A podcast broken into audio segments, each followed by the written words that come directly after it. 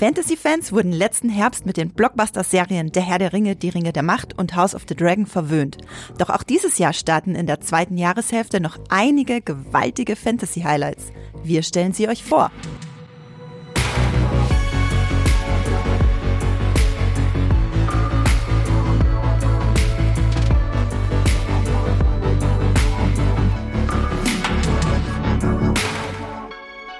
Hallo und herzlich willkommen zu einer neuen Folge Streamgestöber, eurem Movie-Pilot.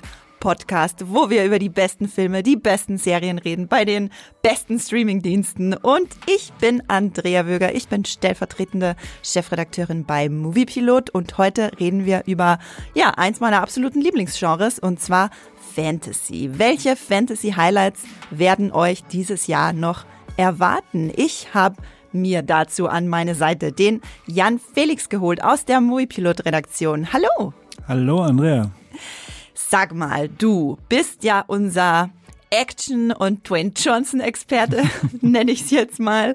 Ähm, darüber schreibst du sehr viele Artikel bei uns, aber du hast auch ein Herz für Fantasy. Auf jeden Fall, ja. Also ich äh, würde sagen, dass ich mit viel Fantasy aufgewachsen bin, obwohl wir zu Hause nur drei Programme hatten. Aber Zweifelsfall lief da auch mal die unendliche Geschichte. Und das ist mal, wo ich mich sehr genau dran erinnern kann, dass, dass das quasi, das hat mir so die Welt des Films überhaupt erst eröffnet. Also ein Film, wo ich dachte, okay, wow, das, das ist möglich, so eine Geschichte. Und das ist so eine richtige Jugenderinnerung oder besser gesagt Kindheitserinnerung, mhm. weil ich irgendwie, es war Grundschule, ich hatte Ferien, ich habe diesen Film geschaut und äh, mit Atreu und Bastian mit mitgefiebert. Ähm, genau. Und später über die Jahre wurden halt quasi immer andere Fantasy-Serien und andere Fantasy-Aspekte für mich wichtig. Also ich kann mich zum Beispiel dran erinnern, dass ich auch irgendwann so auf Conan der Barbar eingestiegen bin, weil es damals auch so eine kurzlebige TV-Serie gab und sowas. Von die unendliche Geschichte zu Conan, das ganze ja. Spektrum der Fantasy-Möglichkeiten genau, abgedeckt. Ja, ja.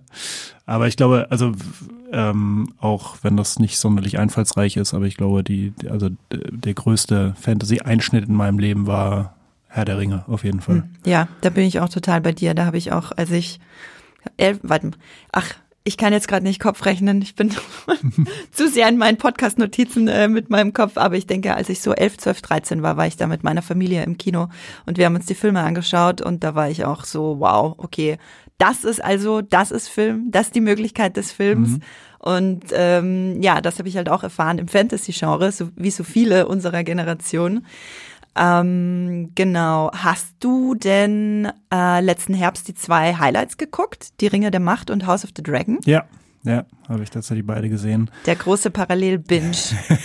genau, das große Duell 2022.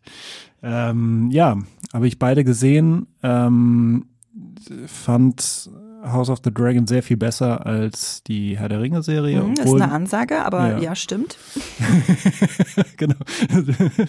Die absolut richtige Meinung vertreten jetzt. Ähm, du darfst bleiben. ähm, weil, ja, also weil, weil die einfach anders mit den Charakteren umgegangen ist, sich mehr getraut hat, natürlich auch einfach gnadenloser war und deswegen spannender. Ähm, Davon abgesehen fand ich aber die Herr der Ringe-Serie tatsächlich nicht schlecht. Also ich habe mich äh, mhm. neulich wieder mit Leuten darüber unterhalten, die, die dann meinten so, okay, äh, irgendwie hat die niemandem gefallen und jetzt ist es schon wieder vollkommen vergessen und das würde ich nicht unbedingt unterschreiben. Aber also, wenn Esther jetzt noch hier wäre, die uns hier gerade mit der Technikeinstellung geholfen hätte, die wird gleich sich das Mikro schnappen und schreien, ich, ich, mir hat's gefallen. Ja, ähm, ja Herr der Ringe und äh, Game of Thrones wird dieses Jahr nicht geben, wird es äh, keinen Nachschub geben in Serienform. Deswegen haben wir für euch äh, ein paar richtig gute alternative Fantasy-Serien-Highlights rausgesucht. Und bevor wir uns total ähm, in diese zweite Fantasy-Jahreshälfte 2023 stürzen, gibt es ein paar Worte zu unserem Sponsor. Magenta TV ist unser Sponsoring-Partner. Das TV- und Streaming-Angebot der Telekom bündelt Fernsehen und Streaming auf einer Plattform. Magenta TV gibt's als App, zum Beispiel auf eurem Smart TV bei Apple TV, auf dem Fire TV Stick oder auch über die Premium TV Box Magenta TV One. Alles völlig unabhängig von eurem Internetanbieter. Magenta TV ist ein super praktischer Hub für Live-TV und Streamingdienste wie Netflix, Amazon Prime Video, Disney Plus, RTL Plus sowie die Magenta TV Megathek. Die ist kostenlos mit dabei und hier findet ihr eine riesige und einzigartige Auswahl an Filmen, Serien und Shows. Mit dabei sind viele brandneue internationale Serien oder Staffeln, die ihr nur bei Magenta TV seht. Zum Beispiel Black Snow, The Congregation, The Crash oder Godfather of Harlem. Wie ihr zu Magenta TV und der Megathek kommt und welche verschiedenen Angebote es gibt, das erfahrt ihr über den Link in den Shownotes dieser Podcast-Folge. Und jetzt weiterhin viel Spaß im Streamgestöber. Jetzt geht's los mit den Fantasy-Serien dieses Jahr. Bevor wir zur zweiten Jahreshälfte kommen, äh, Jan Felix, habe ich noch eine Frage für dich. Gab es denn in der ersten Jahreshälfte schon ein Fantasy-Highlight, das dich begeistert hat? Oder ließ das bisher alles noch zu wünschen übrig?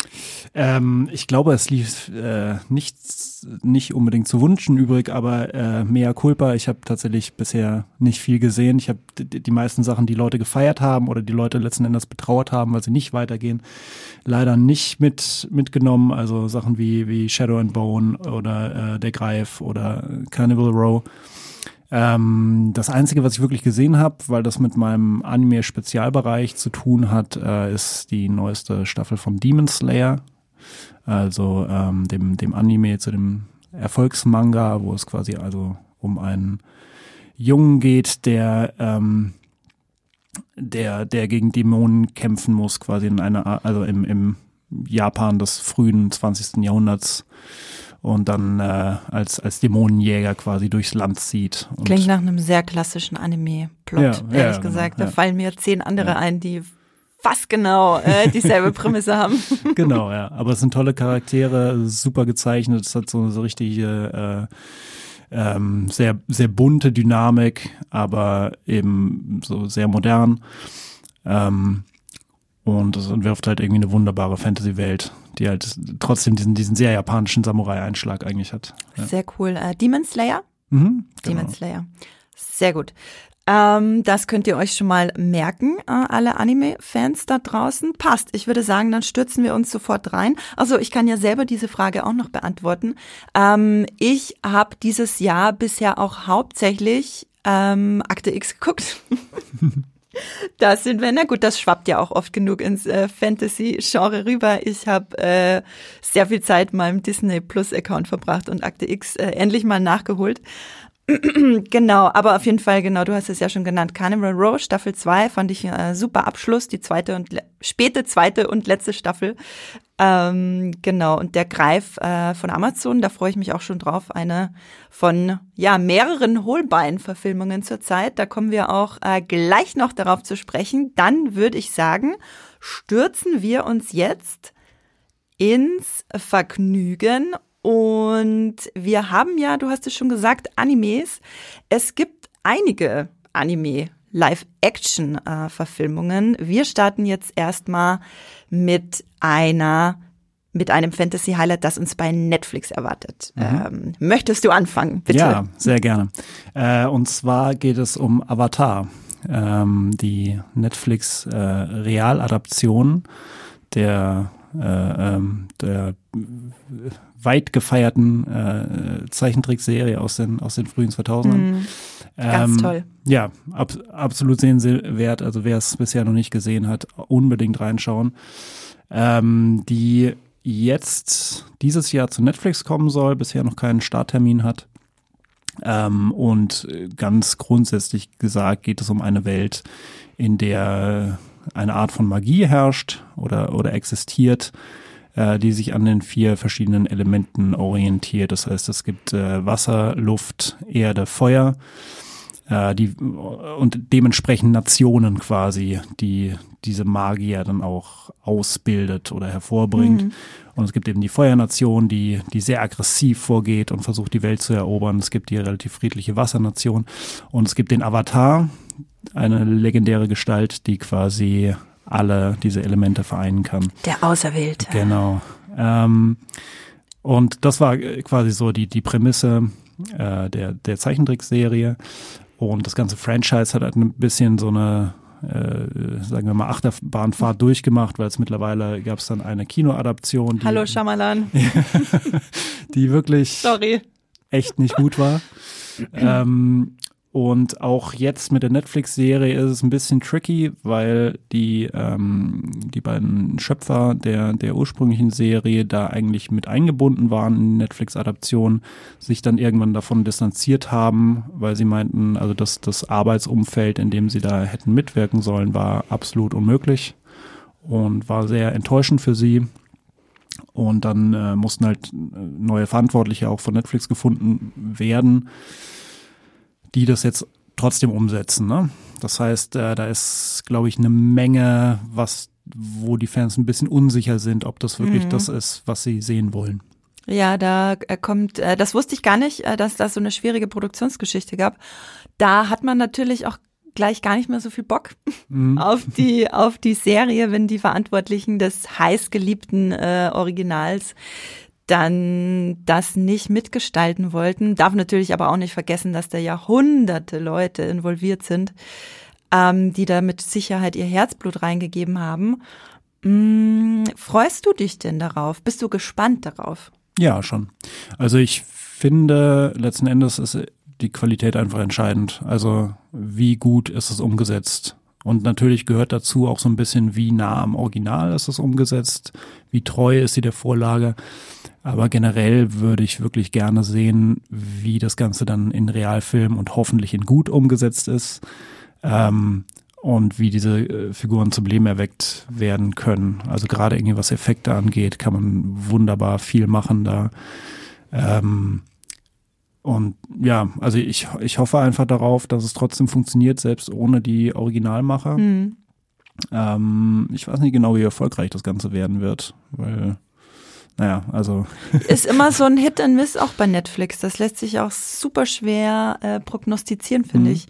Ähm, wir haben ja gesehen äh, mit Cowboy Bebop, was da äh, alles schiefgehen kann. mhm. Äh, obwohl, äh, wie heißt der, äh, John, John Cho, Mhm. äh, so eine tolle Frisur hatte. Das war, das war die Frisur äh, des Jahres für mich. Äh, und trotzdem hat das alles nicht funktioniert. Ich kann es mir nicht erklären. ich sehe, du hast auf die relevanten Details geachtet. Sorry, aber Frisuren, äh, finde ich, äh, sind Ja. absolut ausschlaggebend, ja, ja, genau. ob ein Charakter gut äh, porträtiert werden kann oder nicht. Gut, ähm, ja, Avatar kommt zu Netflix, äh, soll noch dieses Jahr kommen, gibt aber noch keinen Starttermin. Das werden wir euch natürlich bei allen Serien, die wir heute besprechen, äh, noch dazu sagen, ob es schon einen fixen Starttermin gibt oder ob wir äh, fingers crossed drauf hoffen müssen, dass da bald einer kommt und wo man das streamen kann. Genau. Dann würde ich sagen, springen wir gleich mal zum äh, nächsten Highlight, wo ich extrem gespannt bin drauf. Und zwar gehen wir von Netflix zu RTL Plus. Da wird es nämlich dieses Jahr noch äh, eine weitere Holbein-Verfilmung geben. Wir haben ja schon von der Greif bei Amazon geredet. Es kommt dieses Jahr auch noch Hagen. Und damit ist nicht äh, der Ort gemeint, Hagen, der weiß ich gar nicht, wo genau liegt in Deutschland. Ähm, damit ist gemeint der Antagonist der, äh, wie heißt äh, Nibelungensage. Genau. Ihr kennt sie alle. Die Nibelungensage habt ihr bestimmt äh, in der Schule mal äh, durch, durchgenommen. Genau, es werden sechs Folgen sein. Da ist ein ganzes kleines äh, Universum in Planung. Es soll einen Kinofilm geben und es soll auch eine sechsteilige Serie geben, über die wollen wir jetzt reden. Der Kinofilm soll, genau, also die beiden Projekte sollen sich durch ihre Erzählperspektive unterscheiden. Ähm, so viel ist dazu aber noch nicht weiter bekannt. Genau, äh, wie der Greif ist es eine Holbein-Verfilmung einer, ja, ich würde sagen, der, einer der bekanntesten deutschen Fantasy-Autoren, die es da so gibt. Wenn nicht vielleicht sogar der bekannteste, hm? oder lehne ich mich da zu weit aus dem Fenster? Nee, also ich würde auch sagen, so äh, Holbein ist äh, Ist eine Hausmarke. ja, ja, also seit Jahren auch schon, ne? Also Mhm. Genau, äh, Bestsellerverfilmung von Hagen von Tronje, so ist der volle Name des äh, Nibelungen-Sagen-Antagonisten. Die Serie heißt jetzt nur Hagen. Der Roman ist von 1986 findet jetzt eine neue Interpretation. Ich kann ja mal ganz kurz äh, erzählen, um was es geht, denn die Handlung der Nibelungensage wird hier so ein bisschen auf den Kopf gestellt. Das finde ich persönlich interessant daran, der strahlende Held Siegfried, wie wir ihn kennen, ähm, wird in dem Roman und dann eben auch in der Serie zu einem skrupellosen Emporkömmling und dem Vertreter der autoritären Staatsform. Und der Bösewicht Hagen von Tronje wird zu einem Antihelden ummodelliert und vom finsteren Ritter zu einem einsamen Helden, der einsame Wolf, der missverstandene Antiheld quasi. Also das äh, lieben wir doch alle, wenn wir ehrlich sind. Ähm, genau, also wir folgen in der Neuverfilmung äh, den Spuren des Burgunder Waffenmeisters Hagen von Tronje. Und zu Beginn der Geschichte ist er damit beschäftigt, seine Liebe zur Königstochter Kriemhild zu unterdrücken. Also er muss auch noch ganz viel leiden, das ist natürlich äh, wichtig. Und seine dunkle Vergangenheit zu verdrängen. Was hat ihn zu dem gemacht, was er jetzt ist? Warum ist er so missverstanden? Und genau, als Hagens Widersacher Siegfried nach Worms kommt, wird ein gefährlicher Machtkampf losgetreten. Wir kennen ja alle so ungefähr zumindest, ich habe es dunkel in Erinnerung, die Handlung der Nibelungensage und jetzt können wir das alles ein bisschen andersrum äh, betrachten. Mhm. Was ich ganz, ganz toll finde, ist, dass der äh, gefallene Held, quasi der Drachentöter Siegfried von Janis Niewöhner gespielt wird, der ja eigentlich so ein Strahlemann-Gesicht äh, mhm. hat. Äh, hier ist er aber eben der skrupellose Emporkömmling. Äh, das finde ich ganz toll. Und Ritter Hagen wird gespielt von Gies Naber, den ich persönlich nicht kenne. Genau. Und das Duo, das das Ganze umsetzt, sind äh, Cyril Boss und Philipp Stennert, die ihr vielleicht als das Duo hinter Neues vom Wichser kennt. Das äh, sind durchaus große Namen. Ich bin sehr gespannt, was dabei herumkommt. Ja, Jan Felix, wie viel Bock hast du auf ähm, etwas verdrehten Geschichtsunterricht? Ähm, ich finde es immer super, wenn Charaktere gegen den Strich gebürstet werden. Also in, in dem Fall ja sogar in doppelter Hinsicht, weil Hagen von Tronje so der, der blutrünstige Antagonist aus der Nibelungensage auf einmal der Held ist. Und auch weil, weil Jannis Niewöhner einfach das so der, der, ich sage mal ganz gemein, der blauäugige Lieblingsschwiegersohn jetzt auf einmal sich da, sich da durch die Gegend intrigiert. Mhm. Ähm, da, da freue ich mich drauf, ja. Ja. Ja, sehr cool. Also die Sage mal aus einer anderen äh, Perspektive. Geschichtsunterricht hat übrigens gerade nicht gestimmt, äh, eher Deutschunterricht, mhm. wo äh, wir das durchgenommen. Nicht, dass ihr denkt, dass ich glaube, dass es äh, naja, egal. Ähm, genau, dann würde ich sagen, kommen wir zum äh, nächsten. Genau, wie gesagt, Hagen bei RTL Plus. Äh, Startdatum wird noch bekannt gegeben. Dann kommen wir zum nächsten Netflix-Highlight. Jan Felix, bitte Genau, und zwar zu Dead Boy Detectives. Wir haben nämlich im Grunde genommen nicht nur eine Holbein-Renaissance, sondern auch ein bisschen eine Neil Gaiman-Renaissance dieses Jahr.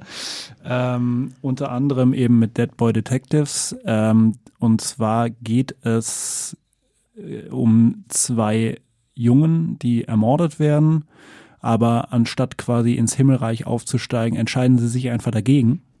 Oh ja. Und bleiben, genau, bleiben einfach auf der Erde und fangen an, ähm, übernatürliche Fälle zu lösen. Ähm, natürlich vor allen Dingen ihren eigenen Mordfall, mhm. ähm, zu dem man auch sagen muss, dass quasi, also sie haben ja quasi durch, durch ihr Ableben ihre eine Freundin zurückgelassen auf der Erde, Crystal, die ähm, die sie versuchen dann zu beschützen. Und diese beiden Figuren entstammen, soweit ich das weiß, ursprünglich den Sandman Comics, also Neil Gaiman. Und äh, genau, das ist an sich. Genau, ähm, Neil, Neil Gaiman kann man ja vielleicht auch nochmal kurz dazu hm? sagen, für alle, die nicht ganz so im Stoff drinstecken. Da gab es ja bei Netflix letztes Jahr schon die, wie ich finde, ganz tolle äh, Umsetzung der Sandman äh, ja, der Sandman-Bücher von ihm. Genau die ja legendären Status haben, äh, muss man sagen. Und ja, da wurde auch viel gemunkelt vorher. Kann das funktionieren? Kann man das wirklich umsetzen? Netflix hat ja da schon die eine oder andere Sache verhauen, wenn es um mhm. geht. Ich finde, Sandman ist denen wirklich was richtig Tolles gelungen. Mhm. Da wird es auch eine zweite Staffel geben. Genau, das ist eben von, ja, eins der, wenn nicht das bekannteste Werk von Neil Gaiman. Da sind ja aus verschiedene Sachen daraus entsprungen, wie dies, die, diese Procedural-Krimiserie Lucifer mhm. ist ja letztlich auch ein Spin-off, das daraus entstanden ist, ähm, sehr, sehr ummodelliert irgendwie. Genau. Genau. Und jetzt kommt Dead Boy Detectives. Ja. Spannend.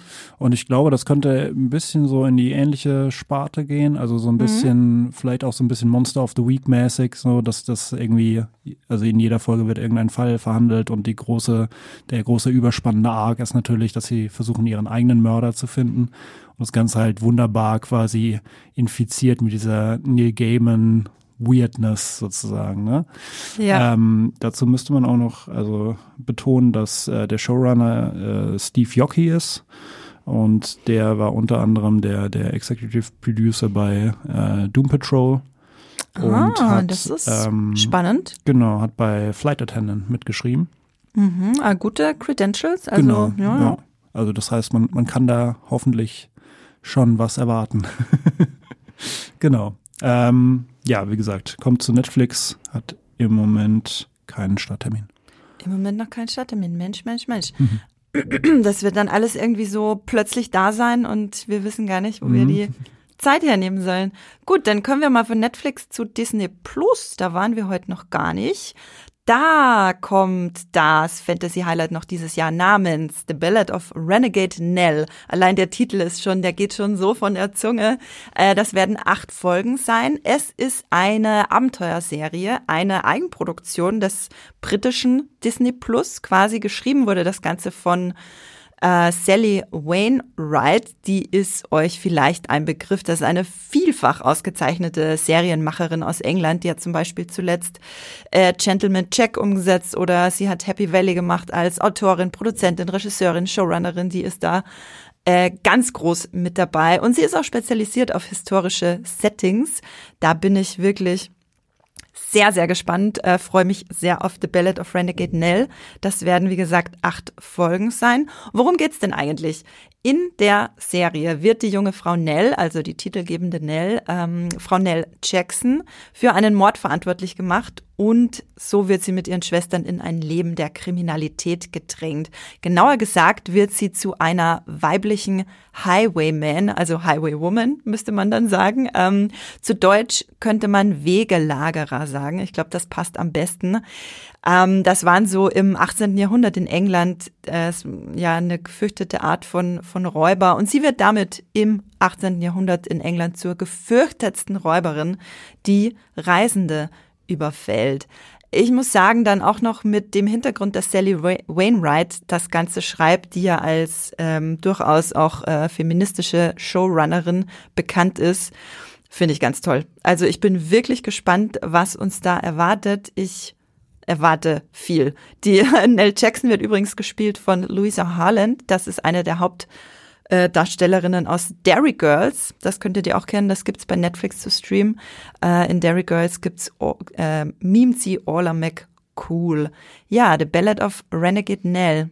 Jan Felix, ist das was, was du auch interessant findest? Ja, total. Also irgendwie gerade das also gerade auch mit dem feministischen Ansatz, der quasi diese historische, dieses historische Setting beleuchtet und das so ein bisschen auseinander nimmt mit einer für die Zeit sozusagen ungewöhnlichen Hauptfigur, finde ich das super. Also das ist so ein, so ein, das, das kann so ein richtiges Charakterdrama werden, das gleichzeitig irgendwie so richtig sozusagen die, den Dreck der Zeit irgendwie so nach außen kehrt Mhm. und so richtig schön irgendwie dann mit Produktionsdesign arbeitet und alles sieht super aus und ja, da habe ich große Hoffnung drauf. Ja, da haben wir Bock drauf. Äh, Ich hoffe, wir konnten euch das auch schmackhaft machen. Dann lass uns doch zur nächsten Serie weitergehen. Das ist, ja, das wird was. Genau. Was wird das? Das wird Jeff Goldblum, der versucht, als Zeus alle möglichen äh, Kontrahenten auszustechen. Die Serie heißt Chaos oder Chaos, also Chaos mit K. Ähm, äh, soll zu Netflix kommen, hat auch noch keinen Starttermin. Und das ist eine Serie von Charlie Covell, ähm, die unter anderem verantwortlich war für The End of the Fucking World. Ähm, und äh, genau, also ist aus ihrer eigenen Schreibe. Und wie gesagt, es, es geht um Zeus, der, ja, der, der Göttervater der griechischen Mythologie, der irgendwann auf seiner Stirn eine Falte entdeckt und über, über diese Beobachtung hin quasi so ein, ein ein Einsetzen von, von Midlife Crisis erlebt. Ich weiß es nicht ganz genau. Auf jeden Fall extrem paranoid wird, dass ihn irgendjemand vom, von seinem Thron stürzen könnte und agiert dann quasi gegen seine Göttergeschwister, gegen Hera, seine Frau, gegen Poseidon, gegen Hades, die, die er alle verdächtigt irgendwie, dass sie ihn irgendwie übervorteilen möchten. Und gleichzeitig gibt es quasi aber eine menschliche Geschichte zwischen vier Personen, die sich bisher äh, vorher noch vollkommen unbekannt waren, aber dann finden, dass sie irgendeine Verbindung auch zu dieser zu, zu dieser Götterwelt haben und dann quasi gegen gegen Zeus Rachsucht ankämpfen müssen. Das klingt alles sehr abgefahren und ähm, klingt interessanterweise, um quasi beim Thema zu bleiben, äh, auch sehr so nach Neil Gaiman und, und Terry Pratchett, äh, weil Stimmt. das so eine also es nimmt quasi diese riesigen mythologischen oder, oder religiösen Zusammenhänge und bricht es so auf so Kuriositäten runter. Ähm, und insbesondere deswegen, weil, weil die Macherin hinter äh, The End of the Fucking World da irgendwie dahinter steht, hoffe ich auch, dass das angemessen abgefahren wird. So. Und also allein wegen Jeff Goldblum als Zeus würde ich schon, also das ist, das ist mein Verkaufsargument. Das passt wirklich. Also Jeff, das klingt, als wäre das eigentlich für Jeff Goldblum geschrieben worden, wenn ich mir da so seine äh, wenn ich mir da ihn so in, wie wir ihn in Lederjacke und mit so geschlecktem Haar gesehen haben im letzten Jurassic World Film, ähm, nur dann halt als Zeus. Ich kann mir das einfach wirklich, wirklich gut vorstellen. Ich habe ja. da richtig Bock drauf. Ich hoffe, dass er dann auch äh, viel zu sehen sein wird. Mhm. Ähm, genau, und der nicht nur so das Marketing-Aushängeschild ist für die Serie. Ja, das hoffe ich auch sehr. Übrigens, Fun Fact, ähm, zuerst sollte Hugh Grant in dieser Rolle spielen. Oh. Ist aber auch einer, den ich mir richtig gut vorstellen oh, kann. Oh ja, ja, ja. genau. Ja, also äh, kommt irgendwann dieses Jahr zu Netflix. Genau. Kommt irgendwann dieses Jahr zu Netflix. Ja, auf Jeff Goldblum habe ich wirklich richtig viel Bock. Ich denke, das wird eins der der großen Highlights, die uns da dieses Jahr bei Netflix noch erwartet, das auch das Potenzial hat, wirklich viele Leute anzuziehen, weil Jeff Goldblum ist ja schon, mhm. ist ja jemand, den man auch gar nicht allzu oft sieht ähm, im Fernsehen und oder im Kino und das wird, glaube ich, ja, das wird eine große Nummer. Und wir bleiben dann auch bei Netflix, wo dieses Jahr, äh, und zwar schon Ende Juni, wir haben es jetzt mal mit reingenommen, weil ein paar Folgen kommen Ende Juni, ein paar Folgen kommen äh, im Juli erst in der zweiten Jahreshälfte.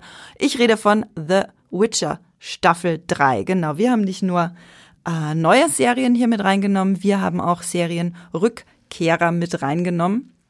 Äh, Im Falle von The Witcher, einem ja der der größten Netflix-Produktionen zurzeit ähm, kommt Staffel 3. Da gab's ja viele, viele Ups and Downs schon bei dieser äh, Produktion. Das letzte große Down war natürlich, als bekannt wurde, dass Henry Cavill als Geralt von Riva aussteigt aus der Serie, wo immer noch nicht oder auch nie bekannt sein wird, warum denn jetzt genau und von wem ging das denn jetzt wirklich aus.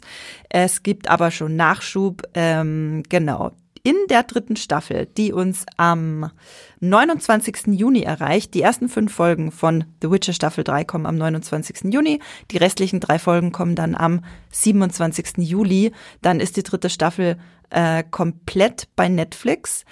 Und es wird die letzte sein mit Henry Cavill. Wir wissen allerdings noch nicht, ob er, also ob das schon geschrieben wurde mit dem Hintergedanken, dass er aussteigen wird oder nicht da müssen wir uns einfach gedulden und gucken, was genau, ähm, ja, was genau uns da erwartet und wie dann in Staffel 4 uns äh, weiß gemacht werden soll, dass äh, Henry Cavill jetzt aussieht wie äh, Liam Hemsworth. Gucken wir mal.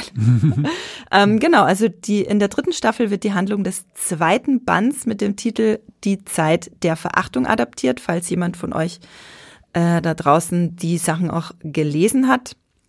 Dann wisst ihr damit auf jeden Fall, äh, wie es weitergeht. Und ja, äh, spoilerfrei sei mit einem Blick auf die Buchvorlage gesagt, auf Tannet erwartet uns ein schockierendes Ereignis und zugleich der Höhepunkt der ersten drei Staffeln. Ähm, also auch so ein kleiner Abschluss von der Trilogie, kann man sagen, bevor es dann eben aber doch mit Staffel 4 noch weitergeht. Äh, genau, die Weichen für den weiteren Verlauf der Serie werden da gestellt werden. Und es soll den epischsten und gefährlichsten Kampf äh, für Geralt geben bisher, was ich für den Abschied auch äh, angemessen finde. Genau, mit dabei sind eben zum letzten Mal Henry Cavill als Geralt, natürlich dann auch wieder Freya Ellen als Siri und Anja Charlotra als Jennifer, die im Ende von Staffel 2 oder in Staffel 2 ja endlich aufeinander getroffen sind, genau. Mehr will ich dazu auch noch gar nicht sagen. Falls ihr The Witcher noch vor euch habt, will ich euch da jetzt gar nicht spoilern. Und ja, äh, Jan Felix, was meinst du dazu? Ähm, gibt es für dich nach Staffel 3 noch einen The Witcher? ähm, tatsächlich ja. Also ich muss sagen, dass so ähm, für mich zwar Henry Cavill immer das Verkaufsargument von The Witcher war, ähm, ich aber so die ersten beiden Staffeln jetzt, also dafür, dass sie quasi, dass, dass die Serie so ein riesen Standing hat bei Netflix als eine der erfolgreichsten Serien überhaupt und so als, als Fantasy-Kleinod sozusagen, ja, ähm, fand ich sie häufig wirklich sehr verwirrend. Also es gab ja in der ersten Staffel äh, diese, diese Tausenden von Zeitsprüngen. Keiner hat durchgesehen. Genau. Ich, ja. Und wenn ich ehrlich bin, habe ich auch nicht mehr die zweite Staffel so wahnsinnig im Gedächtnis, um ehrlich zu sein. Ne? Mhm. Was, was generell für mich nicht so ein gutes Zeichen ist, wenn die Serie wirklich gut ist. Ich kann mich erinnern, dass ich sie nicht wirklich schlecht fand, aber ich denke so ein bisschen, vielleicht kam diese Verwirrung auch dadurch, dass sich die Serie halt, dass es so einen Zank gab. Bleiben wir bei der Vorlage, machen wir was Neues, was mhm. machen wir überhaupt?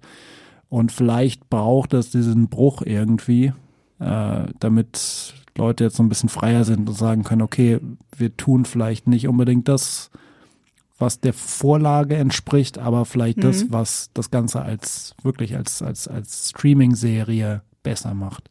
Ja. Darauf hoffe ich auf jeden Fall. Ja. Ich, äh, ich fand die erste Staffel auf jeden Fall besser als die zweite. An die zweite kann ich mich auch nicht mehr so gut dran erinnern. Äh, das lag vielleicht aber auch daran, dass es kurz das, die kam kurz nach der Geburt meiner Tochter raus, die zweite Staffel. Ich habe da gerade gestillt und da vergisst man ja sehr viel. und äh, wir müssen da irgendwie dann, mussten da irgendwie dann immer drum herum bauen, äh, wie wir jetzt die Serie gucken können, haben uns extra äh, so extra Kopfhörer dafür gekauft, damit wir äh, unsere Tochter nicht aufwecken und nebenbei irgendwie Witcher gucken können, während cool. sie dann nebendran schläft. also sie hat nicht mitgeguckt, um Gottes Willen. Genau, ja, das äh, war meine Erfahrung von The Witcher Staffel 2. Ich bin sehr gespannt auf die dritte Staffel und ich glaube, ja, da liegt auch viel, ähm, da werden viele auch mit Argusaugen hingucken, mhm. ähm, weil es eben die letzte mit Henry Cavill ist und viele haben ja auch schon gesagt, es ist nicht mehr mein The Witcher, mhm. äh, wenn Henry Cavill weg ist. Ich finde das alles auch gar nicht so schlimm. Ich finde, Henry Cavill ist jetzt auch gar nicht so der ja, also am Anfang war es auch für mich das Verkaufsargument. Ich habe mich aber auch schon sehr damit arrangiert, dass das jetzt bald einfach ähm, Recasting von Liam mit Liam Sam Liam. Och, jetzt kann ich den, diesen berühmten Namen nicht mehr aussprechen. Hemsworth, den kleinen Bruder von Chris und dem dritten Hemsworth-Bruder, den kaum jemand kennt. Kommen wir zur, kommen wir zur nächsten Serie, auch ein Serienrückkehrer ähm, bei Amazon. Ein sehr überraschender Serienrückkehrer oder sagen wir mal einer, äh, dessen Rückkehr sozusagen mit Starttermin neulich erst verkündet wurde. Ähm, und zwar Good Omens. Äh, Amazon-Serie, ähm, auf, also die, wahrscheinlich die Fantasy-Serie, auf die ich mich am meisten freue dieses Jahr. Ähm, und quasi auch der Kernpunkt der Neil Gaiman Renaissance. Äh, basiert nämlich auf dem gleichnamigen Buch von Neil Gaiman und Terry Pratchett. Sehr erfolgreich, gilt als äh, Fantasy-Meisterwerk der Literatur. Ähm, und dreht sich um ähm, einen Dämon und einen Engel namens Azir, also äh, namens Crowley, das ist der Dämon, und Aziraphale oder Aziraphale, ähm, den, äh, den der Engel, die beide die Apokalypse abwenden wollen. Die ist nämlich schon eine beschlossene Sache, die wurde irgendwie seit 20 Jahren schon irgendwie so ins Werk gesetzt. Und die beiden merken aber irgendwie, irgendwie finden sie dieses Chillen auf der Erde seit, seit Äonen eigentlich ganz cool. Und sie mögen auch die Menschen ganz gerne. Und sie haben halt über die Jahrhunderte so eine, so eine Übereinkunft getroffen. So der eine, der eine macht irgendwas Böses, der andere berichtigt es dann wieder durch irgendwas Gutes. Und eigentlich ist das ganz nett. Und sie machen sich also daran, ähm, das abzuwenden. Ähm, die erste äh, Staffel lief 2019 bei Amazon. Das ist vier Jahre her, ne? Das Genau. Die meisten Leute schon vergessen wahrscheinlich, dass Ja. es das gab. Ja, ja, voll. Und äh, dann zwischendrin, ich glaube 21 wurden dann die zweite Staffel bestätigt, aber jetzt kam quasi erst zwei Jahre später der Starttermin dafür und es hat einfach kaum noch jemand eigentlich damit gerechnet, dachte irgendwie, vielleicht ist es ja doch nicht passiert äh, oder warum auch immer, wir irgendwie nichts davon hören so. Aber kommt jetzt auf jeden Fall dieses Jahr äh, am 28. Juli zu Amazon Prime. Und ähm, das Besondere ist vielleicht ein bisschen, dass äh, das Buch quasi auserzählt ist. Also das heißt, die Showrunner äh, oder die Verantwortlichen, zu denen unter anderem ja auch Neil Gaiman gehört, ähm, haben sich dafür ganz was Neues ausgedacht. Ähm, natürlich kehren ähm, die Hauptfiguren zurück, was natürlich irgendwie, also gerade Freunde des oder Freundinnen des, des, des britischen Schauspiels sehr, sehr feiern dürften, ähm, weil das ist wirklich der, der quasi britischste Cast, den man sich irgendwie denken kann. Äh, Michael Sheen äh, spielt Azira Fail, ähm, David Tennant, äh, großer The Who-Favorit, spielt Crowley. Gastcasting muss man sich auch nochmal auf der Zunge Ja, ja. zergehen lassen. David Tennant und Michael Sheen. Und was ich fast noch besser fand, war Frances McDormand als Stimme von Mhm. Gott. Ja, Das top. war auch ein absolutes Highlight. Ja. Und äh, Brian Cox für alle für alle Succession-Fans als äh, ich glaube er hat den Tod gespielt tatsächlich. Ähm, genau. Und äh, ja, jetzt ist natürlich die Frage quasi, was ist die Story? Bisher ist noch nicht so wahnsinnig viel bekannt. Es ist bekannt, dass mehrere ähm, neue Charaktere auftreten werden, die allerdings von Schauspielern gespielt werden, die bereits in der ersten Staffel andere Rollen gespielt haben. Und man weiß nicht genau, wie das so zusammenhängt. Ähm, und ich glaube, Neil Gaiman hat quasi zur Story im Allgemeinen nur in einem Interview gesagt, es beginnt alles mit einem Engel, der durch Soho, also den äh, Londoner Stadtteil Soho, wandert und das Gedächtnis verloren hat. Ah, das ist sehr cool. Es klingt ja auch fast ein bisschen so an anthologiemäßig, ne? Als wäre eigentlich derselbe Cast dabei, aber alles ist auch ein bisschen anders mit einer ganz neuen Geschichte und so. Äh, ich freue mich so sehr drauf. Ich habe die Serie auch komplett schon vergessen. Ich wusste auch gar nicht, dass eine zweite Staffel in Planung ist. Äh, ich habe sie geliebt, als sie damals vor vier Jahren lief, habe mir das sofort angeguckt, auch vor allem wegen den Hauptdarstellern mm, und den Namen, die halt dahinter stehen. Ähm, ja, freue mich riesig. Das kommt am 28. Juli Genau, ja. Ja. zu Amazon. Also eh schon, ja, ist gar nicht mehr so lange hin. Das könnt Genau. ihr euch schon mal im Kalender notieren. Nicht, dass ihr da gerade auf Urlaub seid oder so. äh, genau. Good Omens, Staffel 2. Genau. Freue ich mich drauf. Ja, ich mich auch. Ich finde das auch sowieso immer schön, wenn dann so nach, keine Ahnung, einem halben Jahrzehnt eine neue Staffel kommt, man sich erstmal so denkt, äh, mh, erstmal auf YouTube gehen und so ein paar Reviews und Zusammenfassungen der ersten Staffel ja. anschauen. Ja. Ich habe es zwischenzeitlich tatsächlich geschafft, das Buch auch nochmal nachzuholen. Fand's super. Yeah. Richtig großartig. Ähm, hab's tatsächlich trotz meiner begrenzten Fähigkeiten geschafft, das auch im Original zu lesen und äh, hab's sehr gefeiert. Und ich hoffe, dass das wird mir jetzt dabei helfen, quasi die neue Geschichte irgendwie auch nochmal so ein bisschen mit, mit mehr Hintergrundwissen betrachten zu können. Ja. Sehr cool. Also hier auch noch eine Buchempfehlung für Good Omens. Ich nehme an, das Buch heißt auch äh, Good Omens. Genau, ja. Genau, und falls ihr die erste Staffel noch nicht geguckt habt, unbedingt reinschauen. Es ist wirklich ein absolut skurriles, humorvolles, äh, auch spannendes Fantasy-Abenteuer mit äh, wirklich so viel Charakter, wie nur in einer Serie reinpassen kann. Und damit gehen wir von Amazon wieder zu Netflix. Netflix ist einfach der Fantasy-Produzent Nummer eins hier. äh, generell Serienproduzent Nummer eins insofern. Genau, wir kommen zu einer Animationsserie. Der Prinz der Drachen, Staffel 5, startet im Juli bei Netflix. Tatsächlich wissen wir den Monat Juli, wir wissen aber noch nicht den genauen Tag, was ich äh, sehr verwirrend finde. Aber gut, im Juli kommen neun Folgen Der Prinz der Drachen Staffel 5. Es ist und ich lüge nicht. Eine der besten Animationsserien und eine der besten Fantasy-Serien der letzten Jahre. Dafür lege ich meine Hand ins Feuer. Prinz der Drachen hat mich in jeder Staffel wieder vollkommen aus den Latschen kippen lassen. Ähm, wir, ja, worum geht's eigentlich im Prinz der Drachen? Falls ihr noch gar nichts davon gehört habt, ähm, kann man sagen, wir begeben, es begeben sich zwei menschliche Prinzen und eine Elfenassassine auf eine epische Reise, die den Frieden zwischen dem magischen Reich Xadia und den menschlichen Königreichen wiederherstellen soll. Und es ist tatsächlich, es ist eine Animationsserie, aber lasst euch davon nicht täuschen. Es ist wirklich somit das epischste, was ich seit äh, Herr der Ringe gesehen habe. Ich sage, ich lüge nicht. Ihr werdet Ihr werdet es äh, schon noch äh, selber erfahren. Es gibt ganz wundervolle Kinder- und Jugendcharaktere. Es gibt total spannende, ambivalente Erwachsenenfiguren. Ähm, ähm, die die die Eltern-Thematik in der Serie ist auch super interessant. Und das Ganze hat halt eine epische Dimension, erreicht dann eine epische Dimension zum Mitleiden, Mitweinen, Mitlachen, Mitfiebern. Ah ja, und es ist die neue Serie der Avatarmacher. Könnte man auch dazu sagen. So schließt sich der Kreis, so schließt sich der Kreis.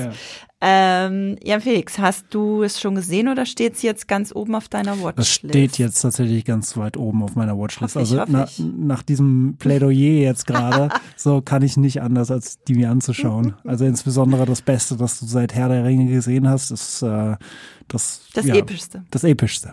Das ja, Epischste. Aber äh, nichtsdestotrotz, also das, ähm, ja, das werde ich mir auf jeden Fall, das werde ich nachholen. So. Und dann freue ich mich sehr auf die Netflix-Serie. Ja, es ist, ne, es ist halt so eine klassische, es eigentlich ist eine klassische Heldengeschichte. Du hast halt sehr, wie soll ich sagen, sehr, na, sehr blauäugige Hauptcharaktere. Es passt ja auch zu Herr der Ringe mit Frodo und das Schicksal der ganzen Fantasy-Welt liegt in deren Händen und sie sind reinen Herzens und deswegen kommen sie da auch gut durch, mhm. äh, trotz aller Gefahren. Das ist schon, ähm, man sieht da natürlich schon sehr viele Parallelen. Und es ist auch wirklich äh, absolut zeitgemäß alles umgesetzt. Ich freue mich riesig drauf. Es ist auch wirklich ein schneller Binge. Ähm, es, die Staffeln haben, glaube ich, alle neun Folgen und die dauern jeweils maximal eine halbe Stunde. Also es hm. geht schon wirklich, man kann da an einem Wochen, Wochenende Staffel eins bis vier problemlos äh, nebenbei, nee, nicht nebenbei, äh, mit voller Aufmerksamkeit äh, wegsnacken und dann ist man bereit für Juli. Genau, der Prinz der Drachen Staffel 5 im Juli von den Avatar-Machern bei Netflix. Da freue ich mich besonders drauf. Und dann bleiben wir auch gleich bei Netflix. Genau. Ähm, es kommt nämlich noch eine Serie, auf die ich mich sehr freue, insbesondere als Anime-Fan. Ähm, oder wo ich sehr gespannt bin, ähm, und zwar die Netflix-Adaption von One Piece, dem womöglich, oder sagen wir, einem der bekanntesten Manga- und Anime-Serien des Planeten. Ähm, lange schon angekündigt, hat im Moment noch keinen Starttermin. Ähm, ist allerdings fertig gedreht und alles. Äh, es gab auch schon Einblicke so vom Filmset.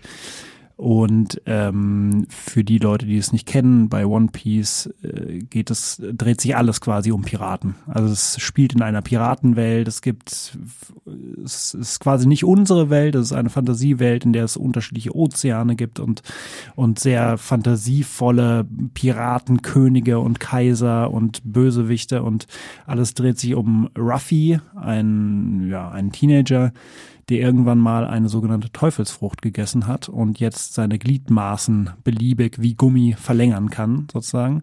Und das ist sein Traum, der größte der Piraten zu werden. Ähm, und äh, dazu zieht er quasi aus und sucht sich als allererstes mal eine Crew zusammen. Ja. Die äh, irgendwann unter anderem besteht aus, aus einem Schwertkämpfer namens Zorro, ähm, einem Koch, äh, einem ähm, äh, einer Diebin namens Nami und unterschiedlichen anderen Figuren und begegnen dann sozusagen irgendwie Antagonisten und und und äh, der der Marine, die ihn aufhalten will und so weiter und so fort. Und das ist eigentlich eine sehr lebendige Welt. Und Netflix hat sich irgendwann gedacht, okay, das wollen wir als Realfilmadaption umsetzen, bringt das dieses Jahr raus. Ähm, und jetzt sind natürlich die Leute einfach so ein bisschen skeptisch, würde ich sagen. Weil, mhm, äh, Zu Recht. Ja. Netflix, also wie du es gerade angedeutet hast, auch mit Cowboy Bebop und so, hat jetzt nicht unbedingt immer so den besten Ruf, so die Heimstätte toller äh, Anime-Adaptionen zu sein. Insofern werden die äh, Fans da ganz genau hinschauen. Man hat, wie gesagt, noch keinen wirklichen Trailer. Das heißt, es, äh, viele sind, glaube ich, so ein bisschen so, okay, ich bin großer Fan, ich werde mir das, ich werde dem schon eine Chance geben, aber die verbocken es besser nicht. So, ne? Mhm. ne? ähm, man kann auf jeden Fall sagen, dass äh, es bei den bisherigen Interviews immer im Vordergrund stand, dass äh, die, die Wünsche oder die Vorstellung von Eiichiro Oda, dem Macher der Manga-Vorlage, ähm, gewahrt bleiben oder respektiert werden. Also er ist sehr, offensichtlich sehr eingebunden in den ganzen Schaffensprozess. Ähm, wie das letzten Endes aussieht, ist ja nochmal, steht auf einem anderen Blatt. Ich finde auch in dem Fall ist es ja natürlich ein bisschen kritisch mit seinen äh, Kräften, die er hat. Ne? Also Gliedmaßen beliebig äh, durch die Gegend schleudern und verlängern. Das ist halt so eine Sache, die kann sehr schnell auch sehr schäbig aussehen, wenn man das nicht ordentlich macht mit den Special Effects. Mhm. Mm, damit steht und fällt, glaube ich, auch viel. Ja. Ähm, und da bin ich wirklich sehr gespannt, wenn Netflix tatsächlich auch nicht bekannt ist als äh, die große äh, Special Effects äh, Schmiede mit Mhm. äh, Pionierstellung. Das stimmt. Ja. Ähm, genau, da bin ich auch so ein bisschen gespannt, wie das umgesetzt wird. Ja. Also ich finde auch halt, ähm, ne, also zum Beispiel Cowboy Bebop war ja auch ein Anime mit einem extrem klaren Look, also einem, einem Mhm. sehr eigenen Look, aber der ließ sich quasi eigentlich durch Inszenierung quasi umsetzen. Also Ja. durch irgendwie verwinkelte Kameras und besondere Lichtsetzung und Die äh, Musik nicht vergessen. die Musik auf jeden Fall. Ähm, aber hier ist es tatsächlich sehr, müsste man eigentlich sehr effektlastig das, das adaptieren, um quasi bei der Vorlage zu dem bleiben. Stil da- gerecht zu werden, genau. Ja. Da muss man auf die, die Adaptionsfertigkeiten achten. Es gibt ja auch viele Möglichkeiten, getreu zu bleiben, aber ne, den, dem Stil dann äh, dem Medium anzupassen. Bin Genau. sehr gespannt. Ja, äh, genau. Es soll irgendwann dieses Jahr kommen für alle Fans der Vorlagen. Es wird wohl die sogenannte East Blue Saga adaptieren. Das sind, das ist eine ganze Menge tatsächlich. Äh, das sind, ich glaube, die ersten 61 Folgen und die ersten zwölf Bücher tatsächlich der Manga-Vorlage. Also da haben sie sich wirklich sehr viel vorgenommen. Da kommen sehr viele Helden und Bösewichte ähm, der Manga-Vorlage allein schon drin vor. Ja, wird man sehen. Bin gespannt, ob man auch, so wie ich, die nie eine Folge One Piece gesehen hat, äh, ob ich da auch re- reinfinden werde. Also ob, weil ich bin schon sehr gespannt. Ich finde auch das Piratenthema finde ich total cool. Ähm, aber ja, mit dem Anime hatte ich einfach nie was zu tun äh, und ich werde da auf jeden Fall reinschauen und bin gespannt, ob sie das dann auch zugänglich machen für Neulinge wie mich bei dem Thema. Genau, kommt zu Netflix. Und dann können wir auch schon weitergehen zum nächsten. Da sind wir wieder bei Neil Gaiman. Mal wieder. Also ist ja nicht so, als hätten wir nicht heute schon viel äh, über ihn geredet. Ähm, genau. Der äh, hat ein Buch geschrieben, das heißt äh, Anansi Boys oder Anansi Boys. Weiß ich jetzt gar nicht so genau. Ich sag mal Anansi Boys, klingt cooler. ähm, das kommt zu Amazon in dem Falle. Und zwar wie äh, Dead Boy Detective. Genau, das war die andere Neil Gaiman äh, Sache, die wir besprochen hatten.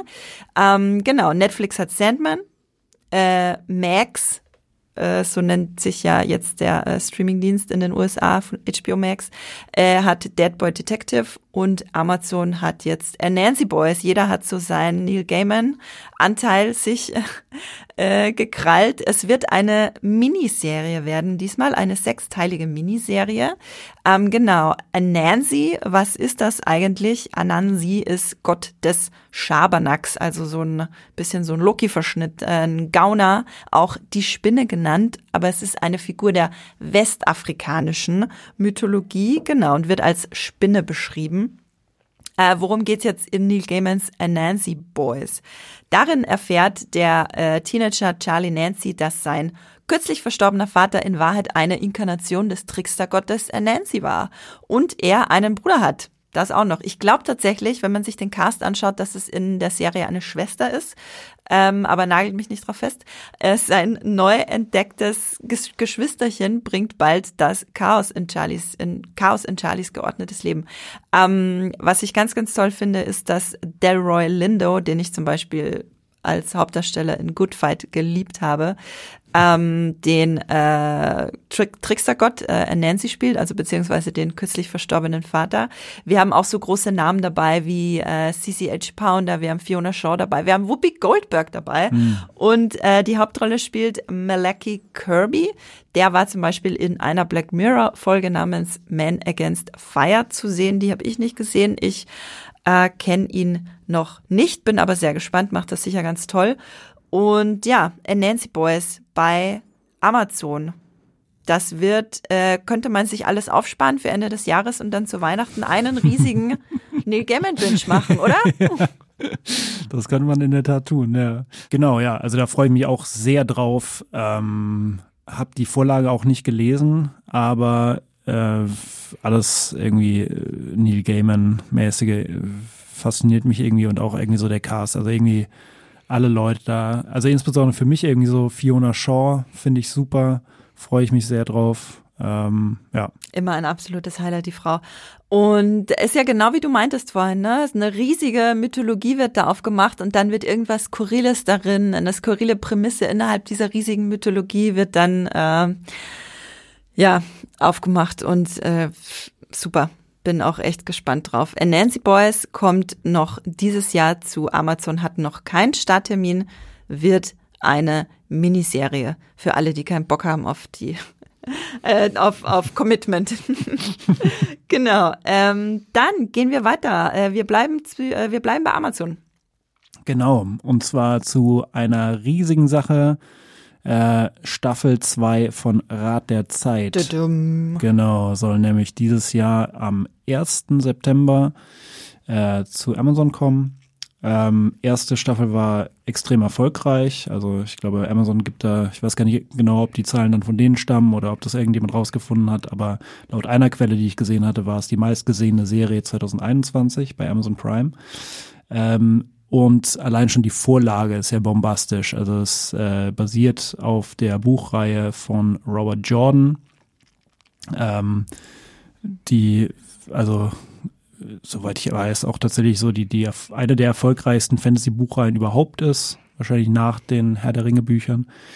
Ähm, und die, die, ich glaube, die, die Handlung lässt sich etwas schwierig zusammenfassen, weil es irgendwie wirklich, es geht um eine extrem epische Geschichte, aber äh, nur ganz grundsätzlich ähm, fängt es quasi an mit einem Farmers, äh, namens äh, Randall Thor, ähm, der äh, quasi vor düsteren Mächten fliehen muss und dann äh, Unterstützung von einer Art Magierin, nämlich den äh, der Aes Sedai, äh, wie kann man sagen, Organisation äh, bekommt ähm, oder äh, einer, einem Mitglied dieser Organisation bekommt namens Moraine, gespielt von Rosamund Pike.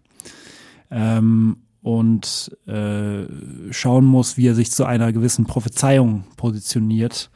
Ähm, ja, über die ich jetzt nicht zu viel verraten will. Lieber nicht, lieber nicht. Genau. Ich glaube, äh, Rat der Zeit, der Titel sagt eh äh, schon alles Wheel of Time. Äh, das äh, klingt schon so kompliziert. genau. Ähm, ich muss dazu leider sagen, dass ich die erste Staffel nicht gesehen habe. Ähm, auch ganz oben auf meiner Liste zum Nachholen. Ich habe tatsächlich die, also ich habe auf jeden Fall reingeguckt, weil ich dachte, also Fantasy, vor allem bei Fantasy-Blockbustern bin ich äh, immer mit am Start. Generell finde ich alles spannend, was Fantasy betrifft, aber auch gerade die Blockbuster gucke ich mir natürlich ga ganz gerne an. Und ich habe die erste Folge geguckt und ich fand es auch ganz spannend. Äh, habe mich mega gefreut, Rosamund Pike mal wieder zu sehen in so einer coolen Rolle. Aber irgendwie hat mich das Ganze nicht so gehuckt. Man hat auf jeden Fall gemerkt, okay, da hat Amazon viel reingebuttert. Mhm. Da steht jetzt was auf dem Spiel. Ähm, das war auch irgendwie alles sehr vielversprechend. Aber die, es war so ein bisschen wie bei äh, der Herr der Ringe, die Ringe der Macht. Ähm, dass der Einstieg war ein bisschen äh, schwieriger, als er hätte sein müssen, finde ich, mhm. in diese ganze Lore dieser ja sehr äh, ausufernden Welt. Ich denke mal, wenn jetzt Staffel 2 kommt, ähm, wenn das jetzt wirklich weitergeht, dann werde ich dem Ganzen nochmal eine Chance geben, weil ich habe gern immer sehr viel äh, zu bingen vor mir bei einer Serie. Ja. äh, wenn es da jetzt schon zwei Staffeln gibt, dann gebe ich dem Ganzen, glaube ich, äh, nochmal eine Chance. Ja, also ich hatte auch ähm, einen Meinungstext von uns dazu gelesen, ähm, wo es hieß, dass die Serie einfach so ein bisschen sehr geschliffen ist für diese Welt, die sie entwirft. Also das ist quasi, mhm. du hast zwar diese bombastischen Landschaften, ne, also wurde, glaube ich, ich weiß gar nicht, in, in Schottland gedreht oder ja, wenn ich es richtig im Kopf habe. Aber jedenfalls ähm, ist quasi der, der Look der Kostüme auch immer so ein bisschen sehr, so sehr farbenfroh für eine eigentlich sehr, sehr grob schlechtige Welt manchmal oder sehr epische Welt. Und das ist für mich auch immer so ein bisschen, das, das kommt sehr häufig vor, finde ich, bei Serien. Also, mhm. Also, dass du irgendwie so, du, du hast irgendwie so die, die schrecklichsten Schicksale, ja. Leute kommen irgendwie aus der bittersten Armut und leben in einer Welt, wo irgendwelche Ritterbanden marodierend durch die Gegend ziehen und tragen aber gleichzeitig irgendwie so irgendwelches Indigo-Blau, das aus irgendeinem Grund halt überhaupt nicht verdreckt ist, trotz keine Ahnung, 18 Stunden Arbeit auf dem Feld. Und haben vermutlich auch strahlend weiße Zähne mhm, und genau. makellose Haut. Ja. Aber egal, das soll keine Verurteilung der Serie sein. Ähm, ich habe tatsächlich auch Lust, mir das Ganze nochmal komplett zu geben, sobald es dann da ist. Genau, es ist ja auch immer noch spannend, äh, wie was so Großprojekte dann mit fortlaufenden Staffeln machen. Da gibt's ja auch immer noch mal die Möglichkeit, sich so ein bisschen neu zu erfinden oder oder ja fort äh, äh, weiterzuentwickeln. Da bin ich auf jeden Fall sehr auf die Kritiken zur zweiten Staffel gespannt. Genau, Rat der Zeit, Staffel 2 kommt am 1. September zu Amazon. Und dann gehen wir zu einem Streamingdienst, äh, den wir heute noch gar nicht hatten, damit wir mal ein bisschen Abwechslung reinbringen von den großen äh, Playern hier. Und zwar zu Apple TV. Okay, Apple ist auch ein großer Player, aber nicht der Streamingdienst äh, Apple TV Plus, der geht oft ein bisschen unter. Die Serie heißt The Changeling und damit ist äh, nicht die eine mega gruselige Supernatural-Folge gemeint, sondern eine ja, eine Fantasy-Serie, eine Märchenserie für Erwachsene, äh, basiert auf einem Buch, äh, auf einem Roman, dem gleichnamigen Roman The Changeling von Victor Lavalle, äh, Lavalli, weil, keine Ahnung, Lavalli klingt cooler, Victor Lavalli.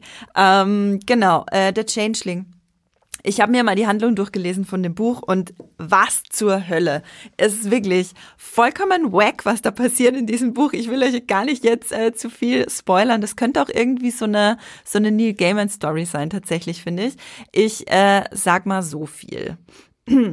Die Geschichte folgt Apollo Kagwa und Emma Valentine, die herausfinden wollen, was mit ihrem Sohn passiert ist. Äh, das Buch ähm, legt den Fokus vor allem auf ihn, auf Apollo Kagwa, ist der äh, Protagonist. Er ist dabei, sich ein neues Leben als engagierter Vater, ähm, ja, sich einzuleben als engagierter Vater. Die beiden haben gerade ein Kind bekommen. Ähm, sein Vater ist, als er klein war, plötzlich verschwunden. Das hat natürlich äh, Wunden hinterlassen. Das möchte er nicht so machen bei seinem Kind. Und ähm, als das Baby ein paar Wochen alt ist, dreht die Mutter durch. Erst sieht es nach äh, Wochenbettdepression aus. Allerdings äh, kommen dann ganz schnell ganz viele surreale und übernatürliche Elemente dazu. Sie begeht eine schreckliche Tat und verschwindet dann. Tja, und dann steht er da und ähm, weiß nicht, was passiert ist und wird in eine vollkommen abgefahrene, wahnsinnige Fantasy-Welt reingezogen. Und genau, dann passieren viele Dinge, die ich nicht spoilern will, wo ich mir einfach nur gedacht habe, was zur Hölle? Okay. ähm, und ja, dann kommt das Ganze zu einem, äh, kommt das Ganze zu einem Ende. Es ist eine Horror-Fantasy-Geschichte, kann man natürlich jetzt, genau, ich weiß jetzt nicht, ähm, ob Apple den Fokus auf den Horror legt, kann man bei der Geschichte durchaus machen, oder ob es eher mehr so bisschen eine weichere Fantasy-Welt wird. Ob sie es mit Humor aufladen, wird sich, äh, wird sich alles zeigen. Bei Apple könnte ich mir aber auch so richtig, richtig hartes ähm, Psycho-Horror, oh, ja. Fantasy-Geschehen vorstellen. Tatsächlich wird auch sehr gut passen. Ich würde mal sagen, es ist nichts für schwangere oder frisch gebackene Eltern. Ich weiß selber auch noch nicht, ob ich mir das angucken kann. Ähm, genau, so viel sei auf jeden Fall dazu gesagt. Jan Felix, konnte ich dich mit meiner vagen äh, Beschreibung gerade überzeugen, da reinzuschauen? Tatsächlich ja. Also die selbst die die wenigen Worte waren schon genug, um mir ein verstörendes Erlebnis vorzu, vorzu äh, ja äh, äh, zu versprechen. Und äh, ich freue mich da sehr drauf. Ja, ich glaube auch, dass Apple TV Plus so der richtige Streaming-Dienst ist, um so richtig so ein Albtraum-Szenario da zu bieten. Ähm, auch eine Sache, die zum Beispiel Netflix jetzt nicht unbedingt zutrauen würde, vielleicht. Mhm. Ähm, und die Geschichte klingt ja einfach, also ja, ne, also vielleicht muss ich mir noch so ein oder Sachen, zwei Sachen dazu, dazu dann durchlesen oder mich so ein bisschen spoilern lassen, aber es, ähm, ja, das klingt super abgefahren. Also es klingt äh, trotz all der Serien, die auch alle super abgefahren waren, die wir jetzt irgendwie kurz im Gespräch hatten, klingt das wie so Top One. Ja, äh, bei Apple TV Plus, äh, ne, Apple hat halt einfach den Luxus, dass sie nicht auf Mainstream gehen müssen. Netflix, mhm. ne, ne, Net, wir wissen alle, Netflix schreibt rote Zahlen. Netflix hat es gerade nicht leicht, äh, da geht einiges vor sich und da wird natürlich darauf geguckt, dass die Serien möglichst viele Leute erreichen. Apple hat äh, diese ja, diese Bürde, nenne ich es mal, nicht. Die können da einfach mal ein bisschen, ja, die können da einfach mal ein bisschen auf die Kacke hauen. Genau, und ein bisschen mehr ins, in die Nische noch reingehen. Jawohl, dann kommen wir auch schon zur letzten Serie, die wir für euch heute mitgebracht haben. Wir gehen wieder zurück zu Netflix. Hey, äh, da waren wir schon ein paar Mal und ähm, ne, wir haben auch viel negativ über Netflix geredet heute. Ich bin mir aber sicher, dass da die eine oder andere sehr coole Sache auch dabei mhm. herauskommen wird bei den Fantasy bei den Fantasy ähm, Highlights, die wir euch hier vorstellen. Genau, äh, Jan Felix, was kommt denn noch zu Netflix? Ja, zum Abschluss gibt's auf jeden Fall nochmal einen absoluten Knaller, nämlich Der Auserwählte. Kommt am 16. August äh, zu Netflix. Und äh, es geht quasi um einen zwölfjährigen Jungen, der nach einem Unfall feststellt, dass er Christus ist. Also, dass er, Geil. dass er anscheinend quasi die Reinkarnation von Jesus ist ähm, und auf einmal Fähigkeiten hat wie äh, übers Wasser gehen und Wasser in Wein verwandeln. Oh, nice. Und äh, dann aber, glaube ich, auch gleich damit anfangen muss, gegen dunkle Mächte anzukämpfen. Oh, kann das gar nicht genießen. Ja, ja, Kurz mal ein bisschen auf der Arme. genau. Ähm, so wahnsinnig viel ist dazu noch gar nicht so wirklich bekannt, außer ähm, dass es auf, also auf den äh, Comics basiert, namens American Jesus von Mark Miller. Mark Miller ist einer der, ich würde mal sagen, größten, äh, zumindest westlichen Comic-Autoren, die es gibt. Also er hat unter anderem die Vorlagen für Civil War oder Old Man Logan, also der dann als Logan umgesetzt wurde, oder auch den, äh, die Vorlage für Wanted geschrieben. Hm. Die äh, äh sagen wir mal, eine der gewissenlosesten Comic-Umsetzungen, äh, äh, Comic-Vorlagen ist, die es überhaupt nur geben kann tatsächlich. Also ich kann jedem diesen Comic einfach wärmstens ans Herz legen. Nicht den Film? Der Film ist mit auch interessant. Angelina Jolie und James genau, McAvoy, ne? Ja. mit dieser legendären Szene, wo sie ihm die Tastatur äh, übers Gesicht donnert und dann so ein Zahn auf uns zugeflogen kommt. Oh ja. Großartig, genau. also ich, ich, ich fand's toll. Ja. Ähm, Genau, und ich bin sehr gespannt ähm, auf, auf die Serienumsetzung von der Auserwählte. Ähm, hab die Comicvorlage tatsächlich noch nicht gelesen, werde aber auch jetzt mal reinschauen.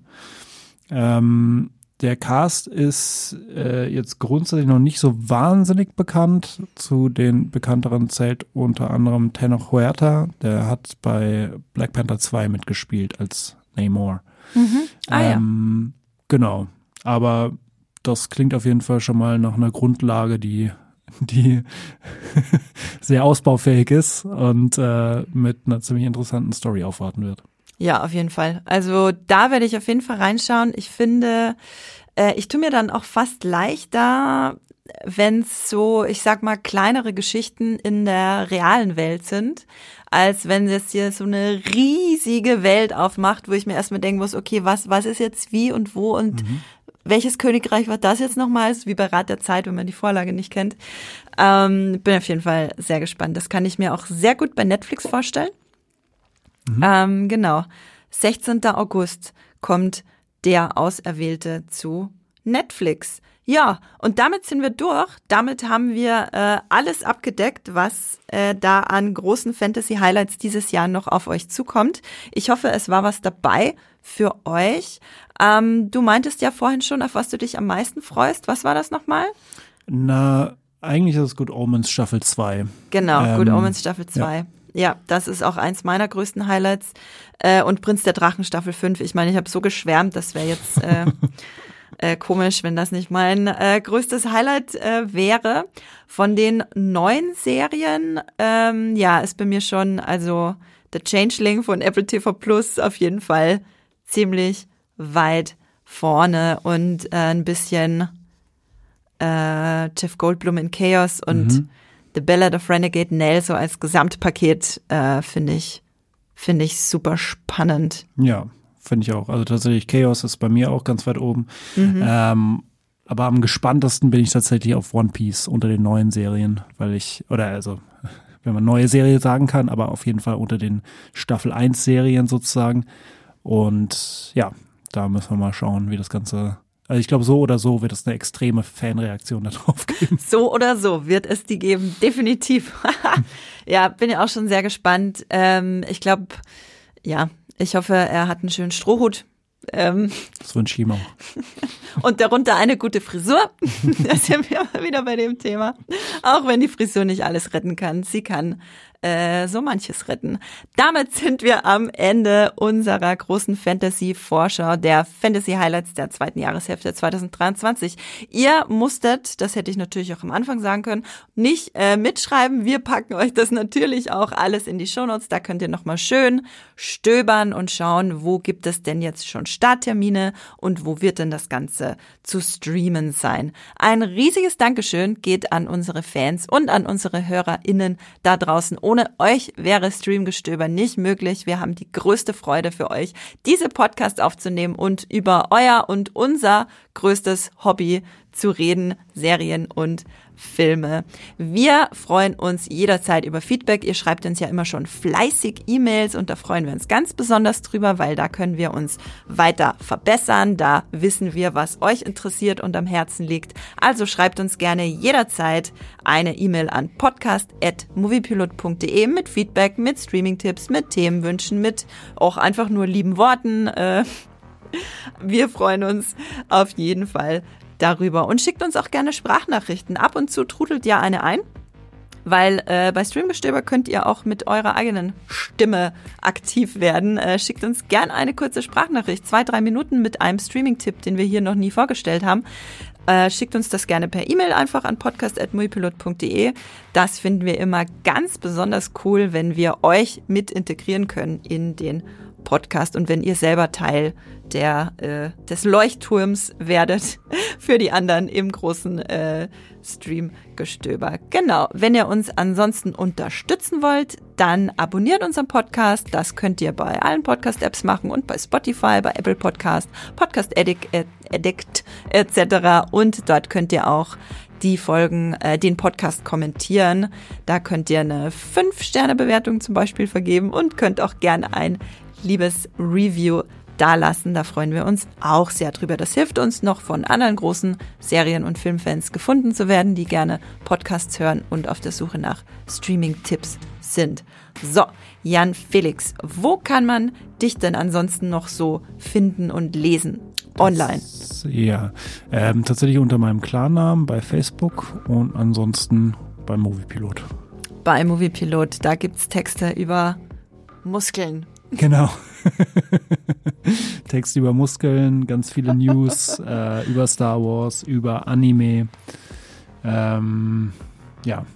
Da werdet ihr auf jeden Fall fündig und mich findet ihr auch unter meinem Klarnamen äh, bei Moviepilot. Da findet ihr mich auch unter Science Fiction oder eben Andrea Wöger, äh, Twitter und Instagram bin ich gerade nicht mehr ganz so viel unterwegs, da findet ihr mich aber auch. Ab und zu haue ich da auch ein paar Sachen raus. Genau. Und wenn ihr Streamgestöber folgen wollt, könnt ihr das auch auf Twitter machen. Unser Handle ist at äh, streamgestöber, also gestoeber. Und äh, ihr könnt natürlich auch Moviepilot selbst auf Twitter folgen. Handle at Moviepilot. Genau. Dann würde ich sagen, sind wir fertig. Wir sind äh, durch für heute. Wenn ihr nicht nur Fantasy, sondern auch Sci-Fi-Fans seid, dann schaut gleich mal hier rein bei Streamgestöber. Vor ein paar Wochen haben, ich glaube, Max und Matthias einen Podcast aufgenommen. Da ging es um die besten Sci-Fi-Serien, die dieses Jahr noch kommen. Da könnt ihr euch gleich die nächste Ladung an Mega-Tipps abholen. Und dann macht euch einen schönen Tag, legt euch in die Sonne, äh, lest ein paar Artikel beim WePilot und streamt was Schönes. Tschüss! Ciao!